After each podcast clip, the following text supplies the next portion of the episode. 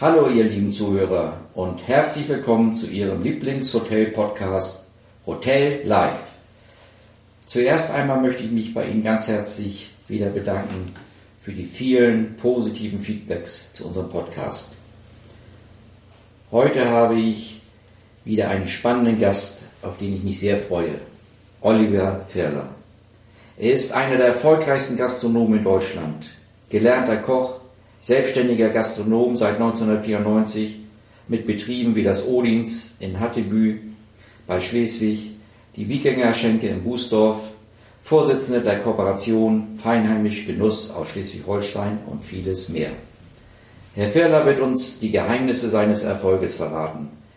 Zum Beispiel, wie wichtig ein klar strukturiertes Konzept ist, wie er den Trends und Herausforderungen der nächsten Jahre begegnen wird und wie er immer gute Mitarbeiter an seiner Seite findet und diese auch langfristig im Team hält.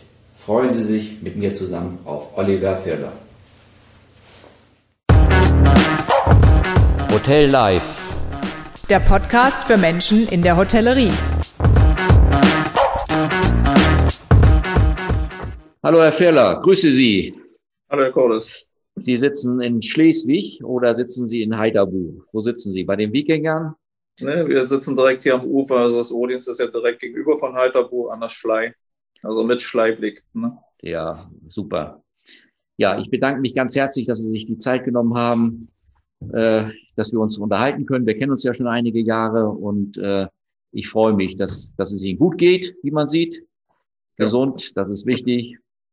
Und äh, meine erste Frage, die ich habe, Herr Ferler, äh, Sie sind, glaube ich, wenn ich richtig informiert bin, haben Sie sich 1994, glaube ich, selbstständig gemacht. Genau.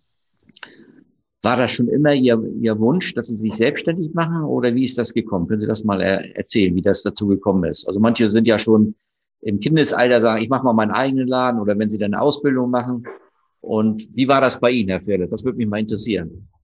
Ja, das war eigentlich ähm, ja nicht spontan, aber ich hatte ein Angebot bekommen. Ich hatte damals als Küchenchef im Altenheim gekocht und nebenbei war ich praktisch äh, abends Koch im Lokal in Schleswig. Also ich habe eh schon immer meine vielen Stunden gearbeitet und irgendwann dachte ich nachher, wo meine Frau sagte, Mensch, äh, wollen wir das machen, wollen wir es nicht machen? Also es hat sich von der Arbeitszeit nicht viel geändert. Ich habe eh doppelt gearbeitet, weil als Koch ist es einfach so, eigentlich schon äh, drei Jahre immer Doppelschicht gearbeitet, habe meine Frau damals immer dienstags abends gesehen, weil da war in dem äh, Lokal war dann zu und am Wochenende musste ich kein LKW fahren oder eben nachher in Altenheim kochen oder eben abwechselnd. Aber wir hatten das so rumgebaut, was von nichts kommt nichts, Sie kennen das. Ne? Also irgendwie muss man ja, wenn man Urlaub, wenn man äh, als junge Familie, äh, die Kinder waren da, man will auch mal ein Auto fahren. Und das konnte man nicht. Meine Frau war normal Verkäuferin, die hat, glaube ich, 800 Mark damals verdient. Und ich hatte als LKW-Fahrer oder nachher als Küchen, äh, jedenfalls da in der Küche im Altenheim, hatte ich 1500 Mark. Also ich glaube, da waren irgendwie 800 Mark schon für die Wohnung weg, 300 Mark der Kinder äh, Gartenplatz. Und ja. das war einfach für mich gar keine Frage, da mehr zu arbeiten, um da weiter voranzukommen. Und das war nachher die Chance. Dann war in dem Altenheim praktisch der Heimleiter, der in der Gemeinde Bußdorf saß, in der Gemeinderatssitzung und sagte, Mensch, äh, ich habe gesehen, was Sie immer so fleißig sind und haben Sie nicht Lust, da so ein Vereinsheim zu übernehmen? Und dann haben wir uns das angeguckt und sind da sehr blauäugig rein, aber ich glaube, das war eine gute Entscheidung. Und am Anfang eben erstmal den Job behalten und versucht da anzufangen zu arbeiten. Um was Sie haben parallel weitergearbeitet. Sie genau. waren weiter im, im ja, Altenheim äh, Koch genau. und dann sind Sie genau. haben sich die Schürze abgebunden und sind in den nächsten Betrieb gegangen, Ihren eigenen. Genau, genau. Und das war nachher ein bisschen brenzlig, weil meine Frau dann immer schon anrief und sagt, hier sind schon Gäste, du musst jetzt kommen, wir müssen hier noch das Essen rauskriegen. Aber wir wussten ja, was da jetzt kein, also ich hatte das letztens erst erzählt, ich habe meistens Betriebe übernommen, die ganz unten waren. Also es war jetzt nicht, was das gleich von Anfang an die Tür voll war und der Kalender voll, sondern wir waren mit zwei Mann gestartet, waren ein Vereinsheim, wie gesagt, ein paar, ein Stammtisch, ein Chor gab's und ähm, ein paar Gemeindevertretersitzungen. Und mit der ersten Feier ging das eigentlich los. Die erste Feier, da kamen dann die ersten Anfragen. Aber vor uns waren, glaube ich, 13 äh, Gastwirte irgendwie, die es aufgegeben haben. Also es hatte nicht so einen guten Ruf gehabt. Ne? Aber das Potenzial war da und das war eben damals noch von der Gemeinde ein Haus, wo ich sagte, okay, wir gucken mal, wir wollen erst mal sehen, wie sind die Kosten. ich will meinen Job nicht verlieren, wie kriegen wir das gedeckelt? So, und nach zwei Monaten haben wir aber gesehen, wir kriegen das hin. Also wir haben jetzt keine großen Investitionen am Anfang betätigt, sondern haben gesagt, okay, wir einen Laden, der sauber ist, wo alles in Ordnung ist und wo es erstmal anläuft, was man erstmal sieht, man kann starten, ist ja auch das Essen überzeugend. Also wenn gutes Essen, guter Service und ja, das hört sich so leicht Feier an. Ne? Nach, das hört, hört, sich so leicht an. Das, ist, das sehe ich genauso, aber es ist eben ein Problem für viele. Ne? Genau. Aber ich so sag mal, groß starten können, kann man ja schnell oder kann man nicht. Kommt immer darauf an, ob die Bank hinter einsteht. Aber es ist immer schwierig, dann auch nachher das gleich zu halten. Und wir konnten, wir hatten einfach die Chance, vom Kleinen groß zu werden. So. Und wir hatten praktisch nachher zehn Jahre später haben wir eben das abgekauft von der Gemeinde, weil die Entscheidung dann so war, wo geht die Reise hin? Und die zehn Jahre, die brauchten wir einfach. Also ich sage mal, um Erfahrung zu sammeln, ja. um auch zu sehen, äh, wie funktioniert das. Man weiß ja gar nicht am Anfang von der Selbstständigkeit, was kommt da alles auf einen drauf zu, ob das Büro ist, ob das vom Finanzamt, die äh, Kassen und man kriegt zwar eine Hygieneschulung, aber damit ist man noch lange kein Gastronom oder selbstständig. Ich hatte damals eben nicht die Zeit oder ich hatte auch keinen elterlichen Betrieb, wo man da die Erfahrung sammeln konnte, wo man da einfach reinguckt und ich hätte es mir damals schon gewünscht, wenn ich irgendwie jemand an der Seite hätte, einen erfolgreichen Gastronom. Das ist auch nicht so einfach, einen erfolgreichen Gastronom zu finden, der einen dann noch einen Ratschlag gibt. Das ist, das, das war ist damals, so schwer. Ja, ja. war damals eben viel Konkurrenzdenken und auch selbst in so Verbänden ist es nicht einfach, da eine ehrliche Meinung zu kriegen. Oder ähm, Sie wissen das auch, damals war es ja auch noch eine andere Zeit. Viele haben unterm Tisch gearbeitet. Ja. Und da kommt man auch nicht weiter. Also es war immer mein Ziel, was ich sage, wenn ich vernünftigen Betrieb aufbaue, muss ich auch ehrliche Zahlen haben, damit ich überhaupt weiß, wo ich mit der Kalkulation stehe, damit ich bei der Bank sagen kann, das sind unsere wirklichen Zahlen, um auch glaubwürdig zu sein und auch in die Zukunft weiter zu investieren. Aber, Aber das, das war damals so, wie, wie Sie sagen, einfach anfangen und machen. Und äh, heute sage ich, ich würde es nicht mehr so machen mit der Erfahrung von heute. Wenn ich manche Start-up-Unternehmen sehe, ich würde mich da lieber einmal zurückziehen und erstmal ein Jahr Betriebswirtschaft gucken, in andere Betriebe mit rein und würde erstmal gucken, was kommt da wirklich auf mich drauf zu. Ne? Und, aber ich hatte eben auch den Druck, weil man hat den Vertrag unterschrieben und ich musste ja, ich hatte meine Familie. Also wir konnten nur nach vorne. Ne? Also rückwärts gab es da nicht mehr. Nee, ich meine, das ist ja auch ein finanzieller Druck gewesen. Ne? Ein großer, genau. wenn man sich selbstständig macht, die Verantwortung und dann die Familie im Rücken, das ist schon immens. Aber um nochmal auf den Punkt zu gehen, also Ihre Motivation war jetzt mehr Geld zu verdienen oder war es äh, äh die Selbstständigkeit? Das wollte ich nochmal genauer beantworten. Ja, also haben, um Geld am Anfang, es ging eher um die Unabhängigkeit und selbst was zu bestimmen, ne? um selbst zu sagen, so, das ist meine Linie und da muss ich mir jetzt nichts sagen lassen. Also ich hatte damals ja auch, im, ich hatte mehrere Restaurants äh, in mehreren gearbeitet, aber in dem Altenheim war es ja so, was viele Köche, das erlebe ich heute auch noch. Die sagen, da habe ich eine geregelte Arbeitszeit, da muss ich keinen Schichtdienst arbeiten, keinen Teildienst. Und die Arbeitsbedingungen damals so im normalen Restaurant, die waren eben rund um die Uhr, zwischendurch vielleicht zwei, drei Stunden frei. Also mit Familie war da gar keine Chance. Ne? Und das ist ja. eben so, wo ich sagte, okay, wenn ich jetzt eh zweimal arbeiten muss, um mir irgendwie eine Wohnung leisten zu können, vielleicht habe ich dadurch auch die Chance, mich finanziell unabhängig zu machen durch die Selbstständigkeit. Also es muss ja auch man kann ja nicht sagen, man macht es ohne Hintergrundgedanken, was man sagt. Nee, man das, deshalb frage ich ja. Ne? Ich denke, genau. was, was ist die Motivation? Genau. Ja, Sie haben, und ich, was so Ihre Argumentation, Sie reden sehr professionell, Sie haben super Wissen sich angeeignet und Sie haben ja eben gesagt, das hatten Sie am Anfang nicht. Das ist ja, und das beeindruckt mich ja auch bei Ihnen, dass Sie das, dass Sie permanent sich weitergebildet haben, permanent dazugelernt haben und immer wieder wieder Sachen umsetzen. Äh, das, das, wie, wie machen Sie das? Wie, was, was treibt Sie da an? Im Vergleich jetzt zu anderen, ne, die dann einmal ihr Konzept haben, kennen Sie auch viele Kollegen, denke ich mal, und die fahren das zehn Jahre, 20 Jahre und wundern sich oft, denn dass nachher nichts mehr los ist. Aber sie sind doch immer, so kenne ich sie schon über lange Zeit, immer wieder dabei, immer die neuesten Sachen so aufzunehmen und das, das, äh, was treibt Sie da an? Das ist vielleicht einmal, wenn man erstmal gelernt hat, was umzusetzen, was auf die Straße zu kriegen, was das auch eine Motivation ist. Also ich glaube, äh, ich habe auch viel Sachen gehabt, die nicht gleich am Anfang erfolgreich sind, aber ich glaube, wenn man beständig das durchhält, und sagt, es ist egal. Also ich kann ja nicht gleich die Flinte ins Korn werfen, wenn jetzt mal mit einem Buffet, wenn man irgendwas Neues macht, bloß mal so ein Beispiel und da kommen bloß zehn Leute, was man dann schon wieder sagt, nee, dann lass das, hat keinen Zweck, sondern wirklich überzeugt ist von dem, was man macht und das auch wirklich mit den zehn auch ernsthaft immer durchspielt und sagt, und die erzählen es ja weiter und es sind auch oft bei mir aus Veranstaltungen, die klein angefangen haben, Großveranstaltungen geworden, also wo sich das rumgesprochen hat. Und das geht nicht von heute auf morgen. Nee, nee. Das muss man und heute, die ganzen Sachen, die man heute bespielen kann, auf Instagram, auf Facebook. Das hatten wir damals nicht. Also meine Frau hat die erste Speisekarte noch mit der Hand geschrieben, dann musste man in den Copyshop. Und da sehe ich immer wieder Möglichkeiten, wie man sich da weiterentwickeln kann und was wir für Chancen eigentlich haben in der Gastronomie. Und was ist ja eigentlich, das sehen wir es bei mir so, es ist vielleicht auch der Traumjob und das Hobby zusammen und dann hat man die Motivation. Also selbst zu bestimmen, was ich, oder das zu machen, was man selbst gern macht, das zu kochen, was man selbst gern isst und dann aber auch immer anders wie andere. Das ist so ein bisschen meine Motivation. Also ich will immer zeigen, was man auch mit wenig was Gutes machen kann. Also ich hatte damals hier, wo wir im Odienst angefangen haben, eine Bäckerei eingebaut im Restaurant. Das war damals noch ziemlich neu. Mhm. Aber den Mut haben, erstmal einen guten Bäcker einzustellen und dann auch sich konzentrieren auf fünf Backwaren und sagen, wir machen nicht mehr. Aber wir machen unsere eigenen Frühstücksbrötchen und die müssen besser schmecken. Und wenn man das merkt, was man das eigentlich hinkriegt heutzutage, weil die Welt sich immer weiter dreht und immer schneller und wir ja eigentlich eine Kochkultur oder eine Backkultur in Deutschland hatten früher und die ja auch verloren geht.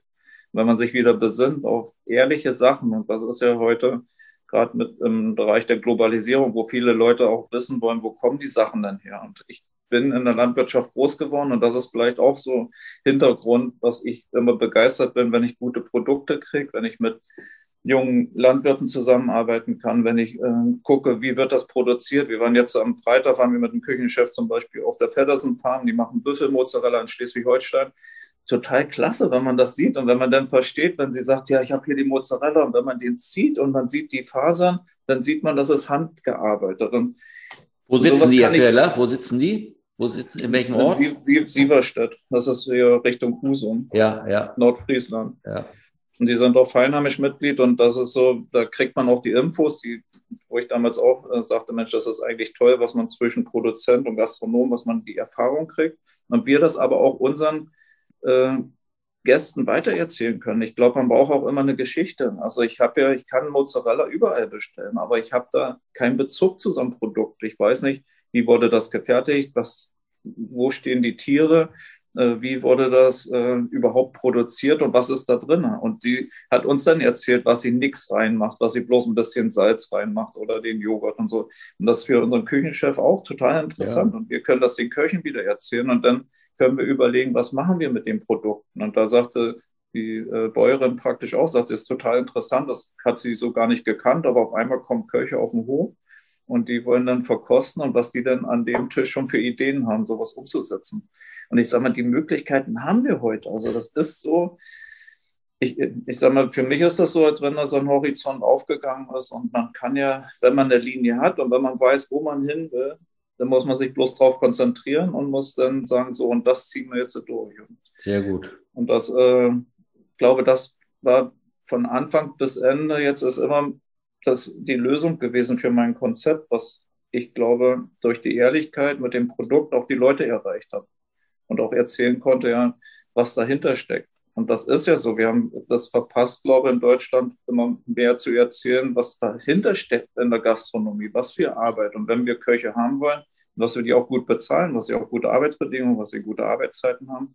Aber letztendlich muss der Gast auch bereit sein, dafür dann mehr zu bezahlen, weil die Gäste sitzen ja auch am Wochenende bei uns am Tisch, haben frei und wissen gar nicht, was wir dann äh, Zuschläge zahlen müssen für Personal und, und, und. und meckern dann, wenn das Essen zu spät kommt. Also und das, und das ist auch so eine, ich glaube, das ist noch so ein kleines, was Geheimnis sagen wir, was mich eigentlich so ein Geheimnis nicht, aber Erfolgserlebnis, wenn ich die Leute mitnehmen kann auf die Reise, die für uns arbeiten, wenn ich das Team begeistern kann, wenn ich sage, hier, Und ich lebe es ja vor. Also wenn ich davon überzeugt bin, sage mal, ihr habt hier gute Produkte und wir kaufen da ein und da geht es nicht um den Preis. Ich weiß, was Sie auch am Anfang, wir haben ja oft zusammengesessen und auch Beratung gehabt und sagten, Sie haben in große Hotels gearbeitet und im Einkauf liegt der Gewinn. Und das konnte ich immer nicht begreifen, weil ich sage mal, ich muss es ja bloß wissen, wie ich es weiter kalkuliere.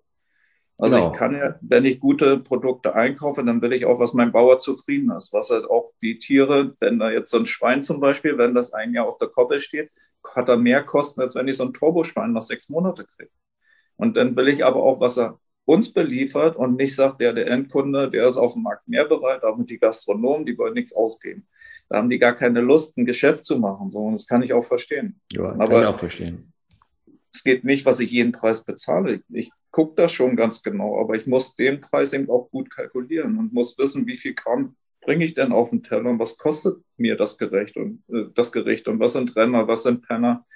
Und das ist auch bei uns, ob das Backwaren sind oder die Karte. Ich muss weniger, das ist die Kunst, das aus viel wenig zu machen. Und die müssen aber stimmen. Also das ist ja. so. Ja, das stimmt bei Ihnen. Sie sind, Sie sind ja für, für viele Vorzeigegastronomen. Ne?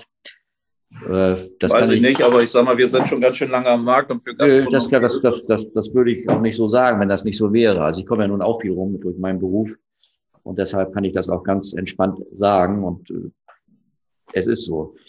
Ähm, was ich bei Ihren Betrieben, Sie haben ja mehrere Betriebe, sehe, ist auch immer dieses klare Konzept, ne? so, wo wir auch mal sagen, konzentriert euch auf einen roten Faden und verwässert das nicht, macht nicht dies und macht nicht das Sie haben ganz klares Konzept. Und wenn wir nochmal so zurückgehen, die Anfänge, als Sie anfingen in Bußdorf, äh, da haben Sie ja das Thema, das können Sie ja vielleicht gleich nochmal erzählen, das Thema Wikinger aufgegriffen. Ich sag mal, ich kenne in meinem Beruf viele Wikingerstuben und Wikingerhäuser und was weiß ich alles. Da hängt irgendwo ein Wikingerhelm an der, an der, an der Wand und noch ein Bild. Und, aber alles ist dann sonst gewöhnlich wie immer. Mhm. Und bei Ihnen ist es anders. Erzählen Sie das doch mal, Herr Fehler, wie es bei Ihnen ist oder wie Sie auch in Bußdorf, was da Ihre Idee war, dieses klare Konzept, wo Sie eben dann auch durchgestartet sind und sich abgehoben haben. Also die Qualität, klar, da, da mache ich einen Haken hinter, super. Aber da war ja noch viel mehr. Da war ja diese, diese, diese, diese Idee und, und diese auch so durchzuspielen. So ganz, ganz knallhart, sage ich mal. Ich glaube, das interessiert unsere Zuhörer beziehungsweise Zuschauer mal. Wie, ihre klare Linie, diese klaren Konzepte. Und das ist ja in, in, in allen ihren Betrieben so. Das würde mich mal interessieren, dass Sie das mal. Also am Anfang, sage ich mal, bin ich auch ganz schön rumgeeiert. Also wir haben da ja alles erstmal versucht und wir haben äh, das Publikum, das war eben vom Stammtisch bis zum Chor oder vom Dorfgemeinschaft und da gab es noch große Beerdigungen, da gab es noch Hochzeiten und ich habe im Laufe der Zeit gesehen, wie sich das alles verändert hat. Also wir mussten irgendwann überlegen, also ich gucke dann immer gerne nach vorne und sage, wo sind wir denn in zehn Jahren? Wenn der Chor mir weggestorben ist fast, also ich sage mal, aus zwei Chore ist dann ein Chor gewonnen und aus 40 Mann sind nachher bloß noch zehn Mann. Der Stammtisch, der hat äh, früher noch gut getrunken, dann hat er den Schnaps mitgenommen, weil sie ein bisschen Umsatz machen wollten und uns unterstützen, aber nachher haben sie bloß noch einen Tee getrunken. So, das denke, das kann jeder, der einen Landgasthof hat, bestätigen, was die Struktur auch im Dorf, ob das die Vereine, ob das die Sportvereine sind oder so, die hat sich total verändert. Die Leute, die sind auch nicht mehr nach Feierabend immer in der Kneipe zusammen. Also früher, ich hatte das gestern auch erzählt, da hat mein Stammtisch, die haben mal eben so 400 Mark bloß vertrunken für ein paar Bier. Ja, ja. Das, das kenne ich auch ne? noch, das kenne ich auch noch. Genau. So, und das gibt es ja gar nicht Nein. mehr. Und äh, dann die Hochzeiten, ja, das wurden immer weniger. Die Silberhochzeiten, die haben sich meistens davor scheinen lassen. Die goldenen Hochzeiten, die fahren auf der AIDA, anstatt groß zu feiern.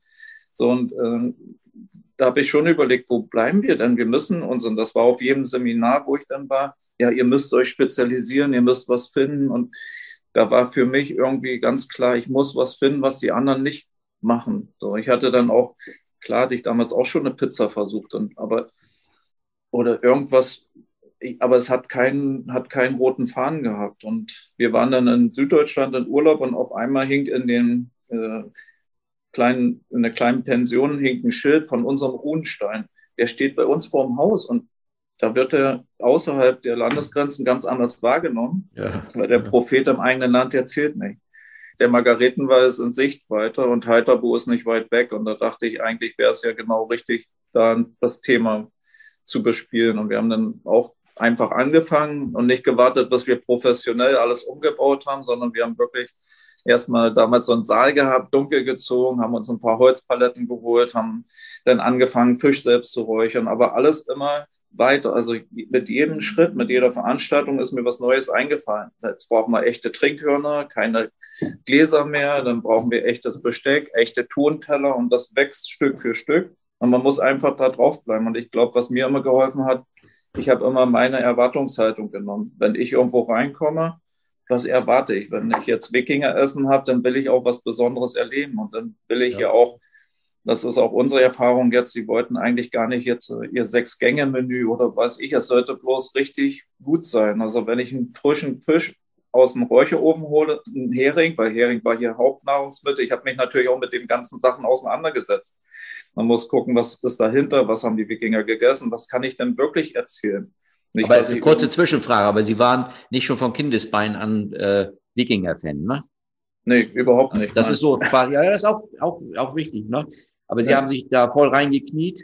Genau. Ich habe geguckt, was hier in der Nähe eben so ist. Und ich glaube, das kann man in jeder Region machen. Also ich glaube, jeder hat irgendwo ein Highlight oder irgendwas Sehenswertes oder irgendwas Besonderes, wo man äh, sich drauf reinsteigern kann, wo man sagt, ja, damit bin ich aber einzigartig. Aber man muss es dann auch umsetzen. Und das ist ja immer so, viele haben Ideen, aber ich glaube, diese Umsetzung, da scheitert es manchmal. Also muss dann auch bereit sein, den Schritt weiterzugehen. Und bei dem Thema Wikinger war es, sagen wir nicht relativ einfach, aber wir haben eben auch mit wenig Mittel, das wissen Sie auch, wir haben ja nicht groß da einen Architekt geholt und alles umgebaut, ja, sondern wir haben wirklich einen Abriss Schweinestall, die Balken uns geholt, wir haben die gehobelt, wir haben mit ähm, einen Tischler zusammen, den hatte ich eingestellt, der hat ein Jahr die Tisch und Stühle selbst gebaut mit Eichen, die wir selbst gesägt haben. Das war auch dann wieder regional, aber ich habe das einfach als Investition gesehen, weil ich kann ja sowas fertig kaufen und dann zahle ich viel mehr, habe es mhm. vielleicht schneller, aber so konnte ich auch nebenbei immer erzählen, guck mal, was wir hier bauen und der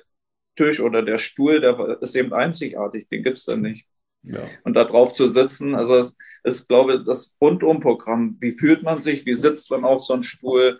Wie, wir haben viel mit Feuer spielen wir. Wir haben äh, überall einen Kamin. Wir haben einen, äh, einen, großen Grill, wo wir da die Schweine drauf rösten. Und ich glaube, das ist irgendwie das Gesamterlebnis. Also man will ja nicht bloß essen und irgendwo in einem Raum sitzen und gar keine Atmosphäre haben.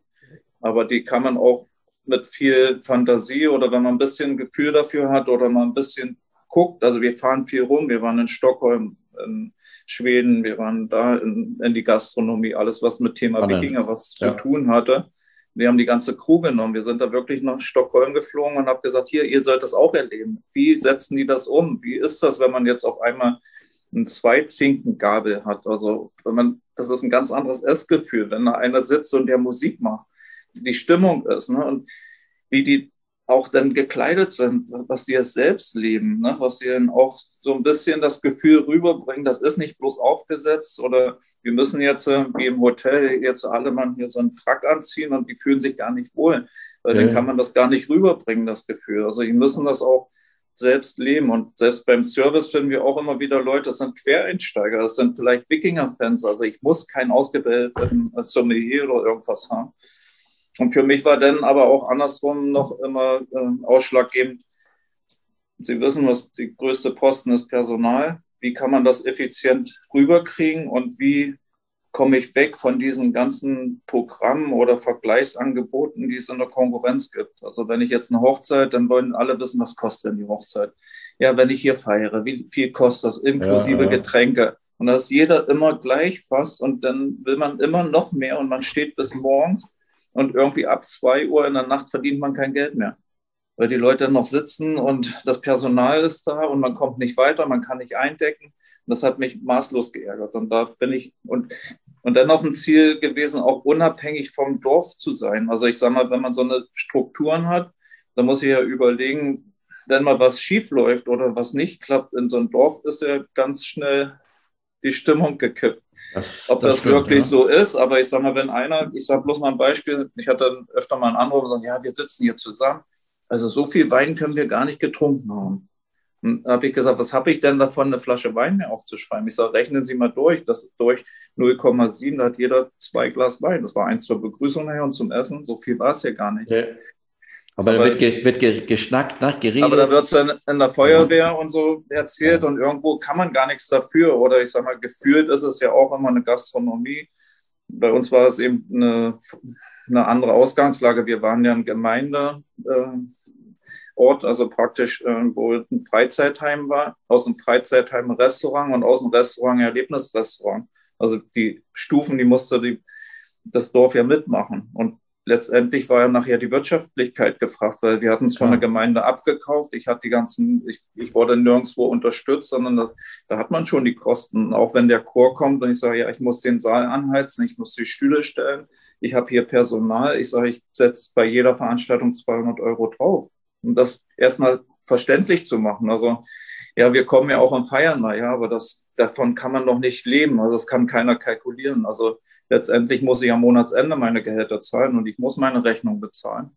Und da muss ich schon wissen, wo geht's hin. Und das war auch noch wichtig, was ich eben nachts habe ich eben mich viel beschäftigt mit Betriebswirtschaft. Ich wollte eigentlich offiziell was verdienen. Wie kalkuliert man richtig? Was sind Fixkosten? Was gehört dazu?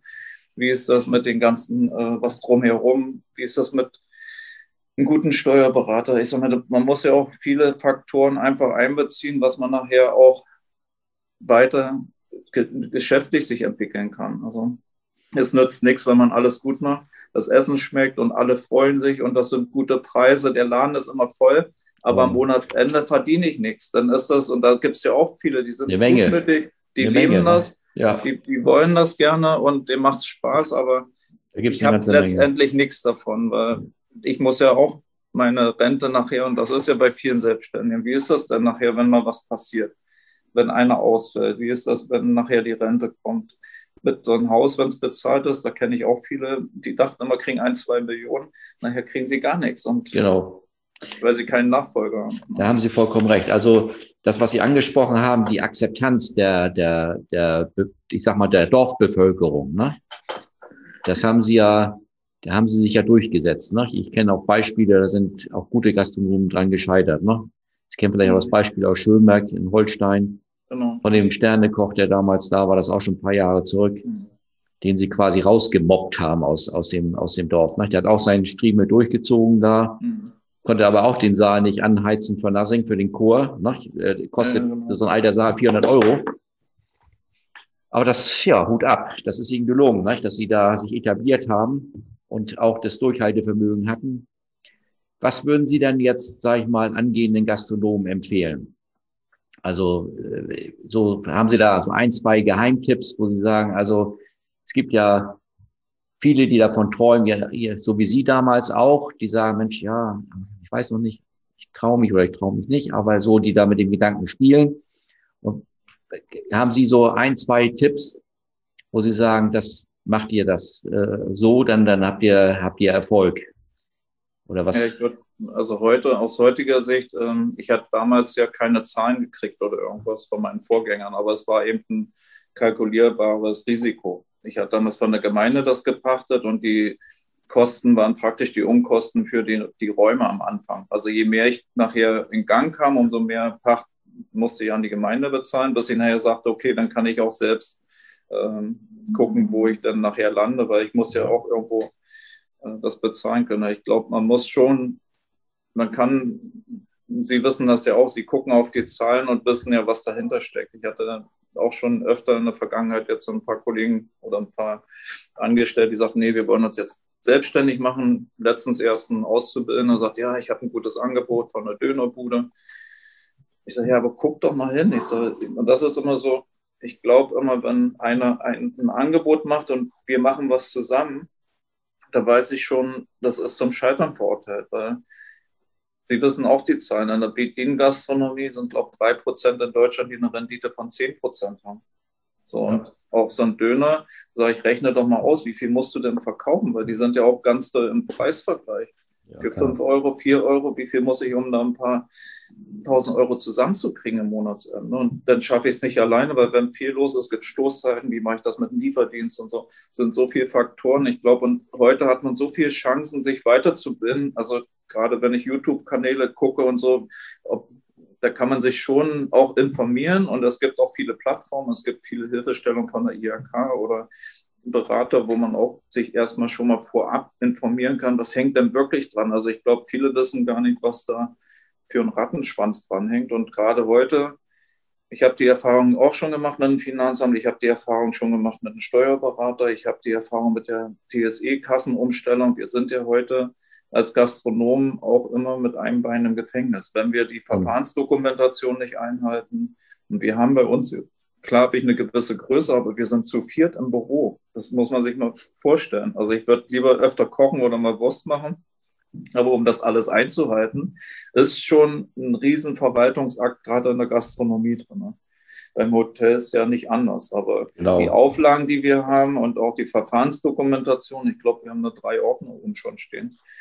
Und wir wissen, wir machen es eigentlich immer noch nicht richtig. Also man muss sich da auch, man muss auch so aufgestellt sein, wenn wirklich mal eine Kontrolle oder irgendwas kommt, was man da nicht gleich die Existenz verliert, was man da nicht gleich in den Sack gehauen wird, sondern was man sagt, ich habe das eingehalten und ich glaube, da ist man am Anfang ja mit überfordert. Also am Anfang muss man erstmal gucken, jetzt Küche, Karte schreiben, Gäste. Dass, dass die Gäste überhaupt kommen, ne? Und das genau. Und ich glaube, die ersten Jahre wird vielleicht auch nicht gleich was passieren, aber wenn man, wenn man, wenn das jeder wüsste, was da alles dranhängt, das würde ich gerne wollen, dass da jeder mal ein bisschen mehr in die Tiefe guckt und sich vorher schon mal schult und auch schon mal ein paar Lehrgänge mitmacht, weil da kann man nichts, so dringend kann das nicht sein, was man von heute auf morgen sich selbstständig machen muss, weil man die Chance nicht wieder kriegt. Ich glaube, Sie wissen das, so gut die Chancen, wie sie heute sind. Ich kann ja. heute in den besten Lagen die besten Geschäfte kriegen und auch zu guten Konditionen. Aber das ist nicht das A und O. Ich glaube, das ist das Wenigste. Das meiste ist nachher, das nicht die Pacht, sondern das sind die Personalkosten, das sind die Fixkosten, das sind die äh, die, die, das Profil, womit setze ich mich durch, wo, wo kann ich mich mit abheben, warum sollen die Leute zu uns kommen. Ja, genau. Mit der Wikinger Schenke habe ich zum Beispiel einen Einzugsbereich von, sagen wir, fünf Kilometer auf einmal auf 150 erweitert. Auf einmal kamen Leute von Hamburg, weil es was Besonderes war. Ja. Und in so ein, ich habe immer so ein Beispiel, meistens mit so einem Landgasthof. Das ist schon schwierig in der heutigen Zeit. So eine Kegelbahn und so ein, das ist alles nicht mehr zeitgemäß. Nicht mehr, was, kann ich, was kann ich da Besonderes machen? Und ich habe das jetzt, äh, das haben Sie auch begleitet, ich glaube hier bei Weinbecks in Rendsburg. Ja. Das ist ja auch ein super Betrieb geworden. Aber das ist eben auch, wo man aus der Tradition sagt, man geht mal neue Wege und wir heben uns damit ein Profil ab. Genau, das ist wichtig. Das sehe ich genauso. Herr Ferler, so die größten Herausforderungen für die Zukunft und, und und Trends? Was, was sehen Sie da für die nächsten Jahre aus Ihrer Sicht? Also ich glaube, was ähm, gesellschaftlich sich auch die Leute ein bisschen verändern. Und wenn ich jetzt die neuesten Foodtrends und sowas sehe, ob das vegetarisch vegan ist, vegan, und wir gucken da schon, jetzt wir haben eine neue Karte geschrieben, wir stellen uns schon auf die Leute ein, weil es für mich total interessant ist. Also nicht, weil ich jetzt begeisterter Veganer oder Vegetarier bin, sondern weil der Wareneinsatz einfach ähm, auch interessant ja, spannend, ist. Ne? Ja. Spannend, ne? Ja. Und ich kann, ich kann dann auch nochmal ähm, andere Sachen erfinden oder ich, mir macht das einfach Spaß, solche eine Alternative. Ich finde die Produkte, die es gibt, ob es dann Fleischersatz oder Produkte oder sowas, das finde ich alles langweilig. Aber selbst was äh, zu kreieren, ich sag mal, ich kann ja auch die Leute damit begeistern, wenn ich sage, Mensch, ich mache was aus einer Kartoffelmasse und rote Beete und das schneidet man und da habt ihr auch ein anderes Essgefühl. Das muss nicht immer so der traditionelle Gemüseauflauf und abfertigen und sagen so, oh, Vegetarier, jeder kocht nicht schon die Augen ja. und sagt, oh, Veganer, was sind das denn für Körnerfresser? und ich glaube, da ist heute auch viel mehr Möglichkeiten, da was auszuprobieren und auch da sich auszutauschen mit Kollegen. Oder wir haben jetzt den einen Bauern, der Quinoa in Schleswig-Holstein anbaut. So, da haben wir auch mit äh, Gunnar Hesse von Amrum haben wir uns ausgetauscht und sagt der Mensch, äh, ich mache die, den Quinoa in unsere Burger und dadurch habe ich 30 Prozent weniger Fleischanteil. Äh, also man muss ja schon gucken, auch wenn das Fleisch, das wird ja teurer auch werden, auch im Einkauf, auch die normalen Produkte, ja. weil der Endverbraucher ja auch wo die Massenproduktion nicht mehr zeitgemäß ist. Also ich glaube, wir stehen vor einer großen Herausforderung, wo auch die, die Zulieferung der Rohprodukte äh, nachher sieht man ja jetzt auch in der Corona-Zeit, wo kommt denn regional was her? Wie können wir die denn noch erhalten, die kleinen Manufakturen, was wir uns dadurch auch abheben können? Und das ja. ist so auch bei mir immer das Credo, die Region schmecken und jede Region hat ja was Besonderes. Also der Urlauber, der hier kommt oder selbst wenn ich hier wohne, ich will ja wissen, was gibt es denn hier Besonderes? Ich muss nicht sonst wohin fahren, aber ich will vielleicht auch von hier was mitnehmen nach meiner Verwandtschaft, weil hier gibt es nur diese besondere Wurst oder auch so, ja. Honige oder so. Und das ist auch so, was wir ja gemerkt haben jetzt, diese Zusatzverkäufe, also rein von Gastronomie, es ist schwierig, bloß mit dem einen Getränk, weil die Leute ja meistens fahren. Die haben auch alle so viel um die Ohren, was sie gar nicht mehr so viel trinken können. Sie kennen ja noch die Zeiten auch, wo es immer ein Bier oder ein Aquavit ja. nach dem Essen gab, ist alles vorbei. Ja, die goldenen Zeiten ne, des genau, Getränkeumsatzes. Genau, genau, aber heute freuen wir uns, wenn Sie sagen, Mensch, äh, wenn es bloß ein Plätzchen ist, was wir am Kaffee legen, ein Haselnussplätzchen, oh, das schmeckt lecker, kann man das kaufen? Ja, natürlich. Wir machen so viel Plätzchen, was hätte keiner gedacht. Mein Bäcker schüttet immer den Kopf und sagt, Mensch, so viel Plätzchen.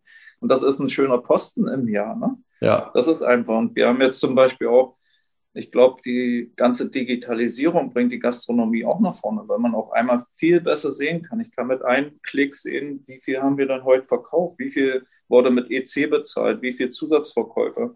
Das kann ich heute alles auslesen und kann daraus ja auch sehen, wo geht meine Karte hin. Mensch, wenn da mehr Biogetränke laufen, dann ist da Bedarf. Dann kann ich da. Kann ich da noch ein bisschen nachlegen. Kann ja. ich ein bisschen nachlegen. Und das äh, war früher so immer, ja, guck mal dahin, guck mal da. Das hatte man nicht zum Greifen. Also ich konnte zwar schon Sachen auslesen, aber so detailliert, wie es jetzt im Moment geht. Wir haben praktisch, wir haben ja selbst vier Betriebe, wir haben jetzt alle vier Betriebe zusammengelegt.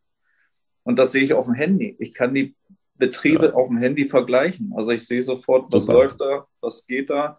Und ich kann es aber auch im Tool auswerten, wo ich nachher sage, ich will in Zukunft auch das Wetter einspielen lassen, ich will die Ferien einspielen lassen, ich will die Verkäufer und ich will meinen Dienstplan dementsprechend machen. Und das kann man heute, ich glaube, da müssen sich viele mehr drauf einstellen, was man dadurch auch, das ist ja so ein Ziel, auch die Kosten zu deckeln, dass man einfach einen besseren Deckungsbeitrag hinkriegt und ja. auch eben, äh, ich glaube, wer, der nicht äh, rationell arbeitet, der hat auch keine Motivation, weil wenn nichts überbleibt, dann sinkt die Motivation. Wenn was überbleibt, macht es ja auch Spaß. Das, glaube geht jedem so egal. Ja, viele sagen ja so, Kollegen von Ihnen mit dem Essen und Getränken kann man kein Geld mehr verdienen. Ne? So.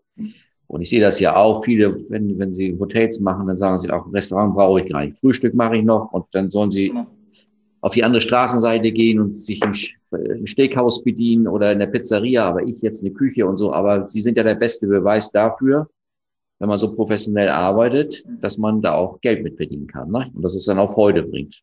Denke also wir haben auch ganz viele Gerichte, die wir einkochen oder unser Sauerfleisch in Gläser. Das hat, haben viele auch schon früher gemacht. Aber ich sage mal, wenn man es noch professioneller macht und sogar das Müsli selbst macht und eine eigene Marke hat, und dann ist es ja aus den Laden, wo der ja. Lieblingsgast gerne herkommt, der ist ja ein Fan. Das ist ja nichts ja. wie Fan, Fanartikel. Und die verschenkt er auch gerne. Es kommen ganz viele, oder ich hatte letztens auch einen Anruf, der sagt, Mensch, wir machen hier immer Urlaub, aber zurzeit geht es ja nicht, aber ich habe hier einen Betrieb, ich würde gern 70 Präsentkörper bei Ihnen bestellen und schicken Sie die auch nach Hannover.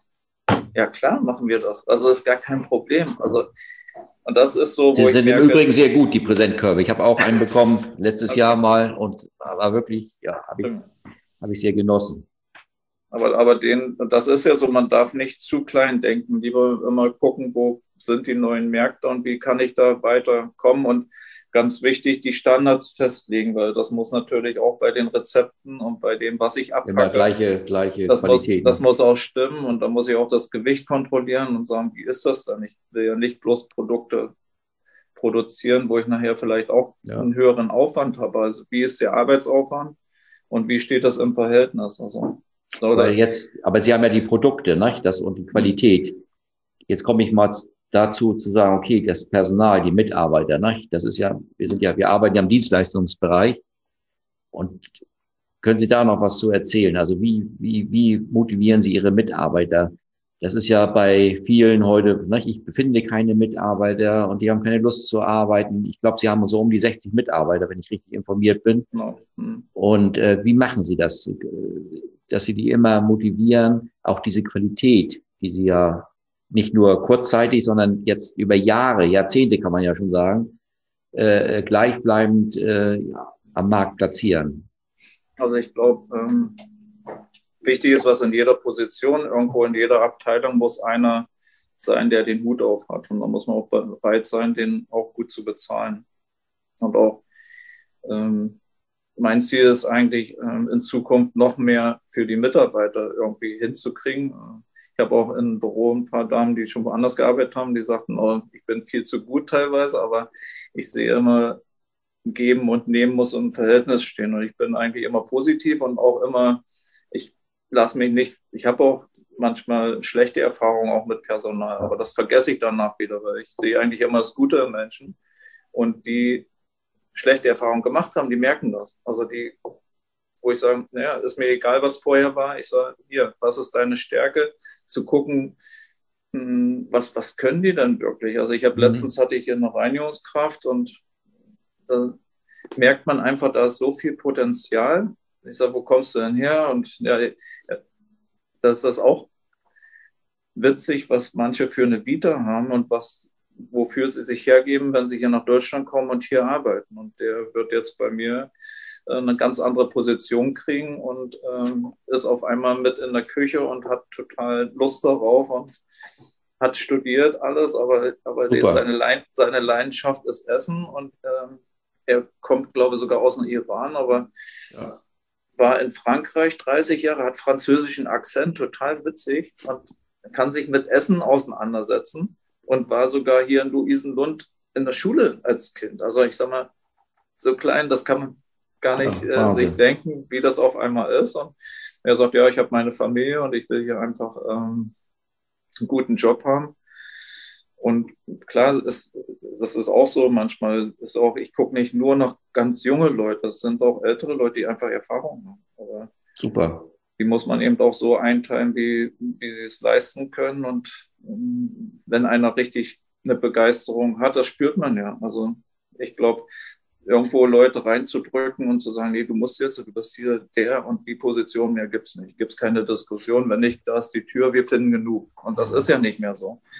Also ich gucke auch, ähm, aber es macht mir auch Spaß wahrscheinlich äh, zu gucken, was kann man mit den Leuten, wie kommt man da gut zusammen. Also ich kann ja nicht voraussetzen, das ist so, das wissen Sie auch, man kann erwachsenen Menschen nicht mehr ändern. Der, der ist so und selbst nee, in, der in der Partnerschaft, das ist so, wenn man jemanden ändern will, dann ist schon irgendwo, ist man schon gegen die Wand gelaufen. Also. Das, das gelingt nicht. Das ist eine Einbahnstraße oder eine Sackgasse ohne Wendemöglichkeit. Ne? Und, und, und letztlich ist so die Erfahrung, ähm, es hat sich auch so ein bisschen rumgesprochen. Also in den Bewerbungen steht auch immer schon, ja, wir haben nur Gutes gehört und so, wie sie arbeiten äh, mit den Produkten und so, das gefällt uns. Und das ist ja auch eine Einstellungsfrage. Ja. Die Leute, die ja. wollen ja auch sich damit identifizieren. Und das war in meiner Lehre schon, wenn ich irgendwo im Betrieb war und da musste eine Tüte aufgerissen werden und ich stand vorne als Koch, da habe ich mich geschämt. Und dann fragten die, ja, wie haben Sie die Soße gemacht? Ja, was sollte ich sagen? Sack aufreißen, 10 Liter rein. So, ich koche eben das, was wir ja. machen, da kann ich eben sagen. Ich kann hier auch in der Bäckerei, ich kann da jeden reinlassen und sagen, guck hier, wir haben keine Enzyme, keine Gärunterbrecher, wir machen Langzeitführung. Das ist ein unheimliches Wissen, was man mittlerweile kriegt, aber wo man dann auch sagt, Mensch, das macht uns auch stolz. Ja. Das Brötchen, da jedes, Zurecht. Brötchen, jedes Brötchen sieht anders aus oder ich ziehe noch eine Soße wie früher und klar dauert das Zeit und das kostet vielleicht mehr Einsatz, aber das ist auch so, wenn ich eine Ganztierverarbeitung mache, ich habe noch nie Edelteile. Bei uns stand kein Filet auf der Karte oder irgendwas, das brauche ich nicht. Ich kann schön Schmorgerichte machen, ich kann super Gerichte machen, wo ich nicht im Preisvergleich bin. Ein Filetstück weiß jeder, was es kostet. Ne? Er braucht bloß bei Blockhaus oder weiß ich ja. wohin gucken und sagt, ja, warum soll ich hier für einen Rumsteg aus? Das ist eben das, ne? das klare Profil und zu sagen, so, abheben von den anderen, anders als die anderen sein. Ne? Mhm. Das, das leben sie ja perfekt, kann man, kann man sagen. Sie hatten vorhin, als Sie, als wir anfingen mit unserem Gespräch, haben Sie gesagt, äh, Ihre Frau hat Sie immer unterstützt. Und äh,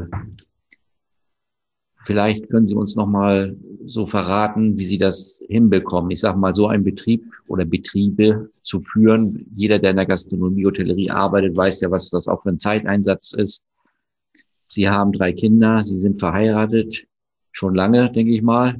Äh, Silberhochzeit, die Silberhochzeit haben wir schon gehabt. Ne? Silberhochzeit schon gehabt. So, äh, ja, gibt es da ein Geheimnis, dass Sie das oder wie, wie, wie, wie managen Sie das? Dass Sie also einmal Familienmensch sind, Vater, Ehemann von und, und Vater von drei Kindern und die, den Betrieb immer weiterentwickeln und immer Hans Dampf in allen Gassen sind. Sie sind ja auch der Vorsitzende von Feinheimisch von dem Verein hier in Schleswig-Holstein. Also ja, sie, sie geben aus meiner Sicht immer noch so viel Gas wie damals, als sie da im Altenheim gekocht haben und nebenbei noch andere Jobs durchgeführt haben oder die Selbstständigkeit gestartet haben. Gibt es da auch ein Geheimnis?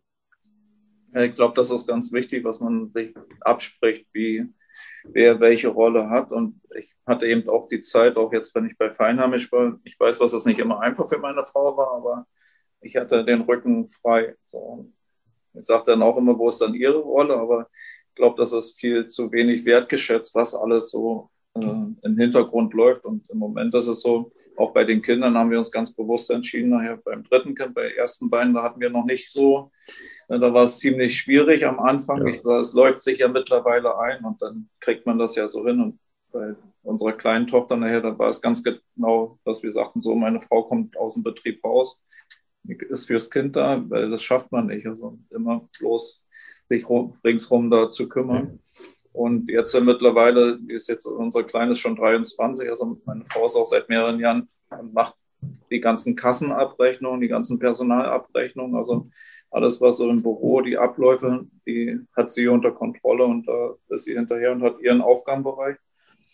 Und ich glaube, ich habe immer darauf geachtet, was wir, wenn wir frei hatten, auch immer was gemacht haben und auch immer zweimal im Jahr in Urlaub. Also ich habe immer gesagt, warum soll ich sonst selbstständig sein, wenn ich das nicht hinkriege? Weil das muss ja irgendwo, muss ja, das, doch, das muss man doch geregelt kriegen. Weil wenn wir uns gar nicht ja. erholen oder nur durcharbeiten, dann ähm, glaube ich, ist das für eine Partnerschaft auch nicht einfach. Und da arbeiten wir immer noch dran. Wir gucken immer noch mehr, was können wir machen. Und da muss man sich auch nicht für äh, verstecken oder so, sondern man leistet ja, man ist ja eigentlich 24 Stunden erreichbar für den Betrieb.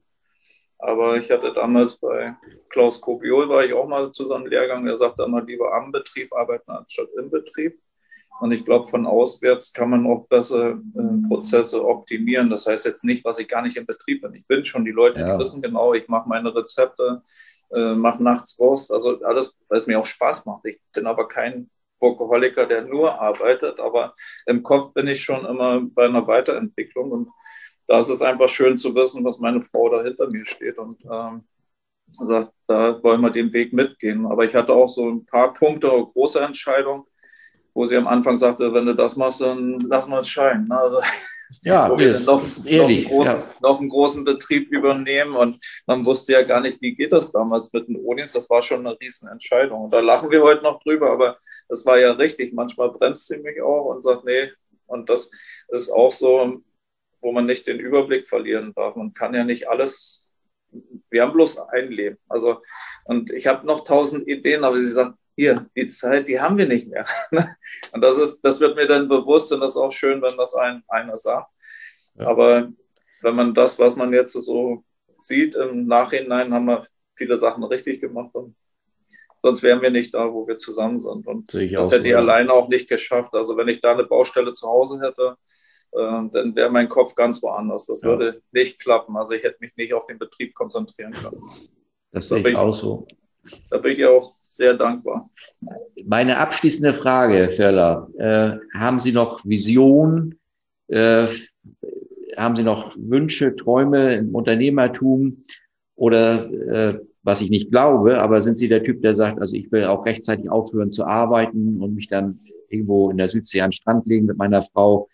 Äh, können Sie uns das verraten, was, was so Ihre Vorstellungen sind? So, Sie sind jetzt ja, Sie sind 67 geboren, sind ja noch im guten Alter, ne? Da kann man ja, ja noch, genau. also kann, man ja, hatte, kann man ja noch einiges bewegen. Genau, weil ich habe immer schon gleich am Anfang von der Selbstständigkeit gesagt, ich will nicht mit 70 noch am Tresen hängen. Und ich habe äh, mein festes Ziel, ich habe meine feste Langzeitplanung haben wir gemacht und wir freuen uns drauf, was wir vielleicht nachher in fünf oder zehn Jahren auch mal die Chance haben, das ein bisschen anders mit Abstand zu sehen. Aber ich habe schon gemerkt, wenn man jetzt sagt, man hört in fünf oder in zehn Jahren auf, da sind wir noch viel zu jung und noch zu viel, viel zu viel Ideen. Aber ich würde jetzt dann nicht mehr einen großen Betrieb übernehmen und den nochmal aufbauen. Also okay. es gibt aber andere Möglichkeiten, äh, wo man Sachen begleiten kann. Und ich glaube, das ist ja so, wenn ein Unternehmer kommt ja von Unternehmen und das hat man ja trainiert über 30 Jahre. Und wenn wir irgendwo hinkommen oder wir waren jetzt im Urlaub auch letztes Jahr in Dänemark in Aarhus und wenn man da die Gastronomie sieht und auf so einer Dachterrasse sitzt und dann kriegen wir beide, wir spinnen dann beide und sagen, Mensch, das ist klasse, die haben es hier begriffen. Also ich glaube glaub, gerade die Skandinavier, die sind da noch ein bisschen weiter wie wir hier. Super, ne? Und Aarhus das war auch so, letztes Jahr, ja. und, auch, und auch was die ähm, anderen Branchen das sehen, was die Gastronomie sehr wichtig ist, um Erlebnisse zu schaffen. Und da investieren die eben richtig. Und das, da sind die schönsten Stellen, wo man dann eben auch flanieren und wo man sitzen kann. Und wenn es auf dem Kaufhaus auch oben auf dem Dach ist und wo man über die Dächer von Aarhus guckt bis zum Hafen. Da war ich auch mit meiner Familie letztes Jahr. Genau. Super, ne? Und dann kriegt man noch kleines Möhrebrot, total unkompliziert. Ja. Da ist eine Champagnerbar, die trinken am Tag in der Woche ihren Champagner da. Super. Also es geht ja, ja, schon. Es muss bloß ja. irgendwo, also es gibt tausend Möglichkeiten und man muss dann bloß für sich nochmal sehen, ja, wo sind die Grenzen. Aber ich sage mal, auch unsere Tochter, die ist jetzt noch im Alter nachher, wo man sagen kann, egal wo wir sind, wir können ja Ideen mitgeben und unterstützen. Das nimmt einen ja keiner. Und ich sehe das auch so, was ich auch außerhalb, dass so meine Vision nochmal von der Gastronomie unabhängig mir vielleicht nochmal ein Standbein so aufbaue, jetzt mit dem Online-Shop, mit einer Marke, dass man Produkte kreiert und wo man sagt, das kann auch nachher nebenbei laufen und das können auch die Kinder ganz locker übernehmen. Also ich weiß nicht, wie die Gastronomie, das will man ja auch keinen zumuten, wenn man so einen Betrieb mit 60 Leute, ob das jeder so führen will. Ja. Aber es gibt Bereiche, die eben einfacher zu managen sind. Übertragbarer sind. Übertragbar. Also ich stelle fest, ich stelle fest, Sie haben das Unternehmergehen ne, durch und durch. Auch wenn das vielleicht die ersten Jahre nicht so, also in Ihrer Ausbildung noch nicht so zum Tragen kam, aber so wie Sie aufgestellt sind und wie erfolgreich Sie auch arbeiten äh, und auch immer noch wieder neue Ideen haben, das verstehe ich so unter Unternehmergehen, ne? immer weiter, das weiterzuentwickeln. Herr Firler, ich danke Ihnen ganz herzlich Dafür für das Gespräch und für das offene Gespräch und für die Tipps, die Sie gegeben haben. Und freue mich, wenn wir uns demnächst mal beim Glas Med äh, in, in Schleswig treffen oder in Bußdorf oder in Hattibi. Äh, ja, liebe Grüße an die Familie. Mach ich, ne? alles Dank. Gute, Herr Firler. Ihnen auch alles Gute, ne? Dankeschön.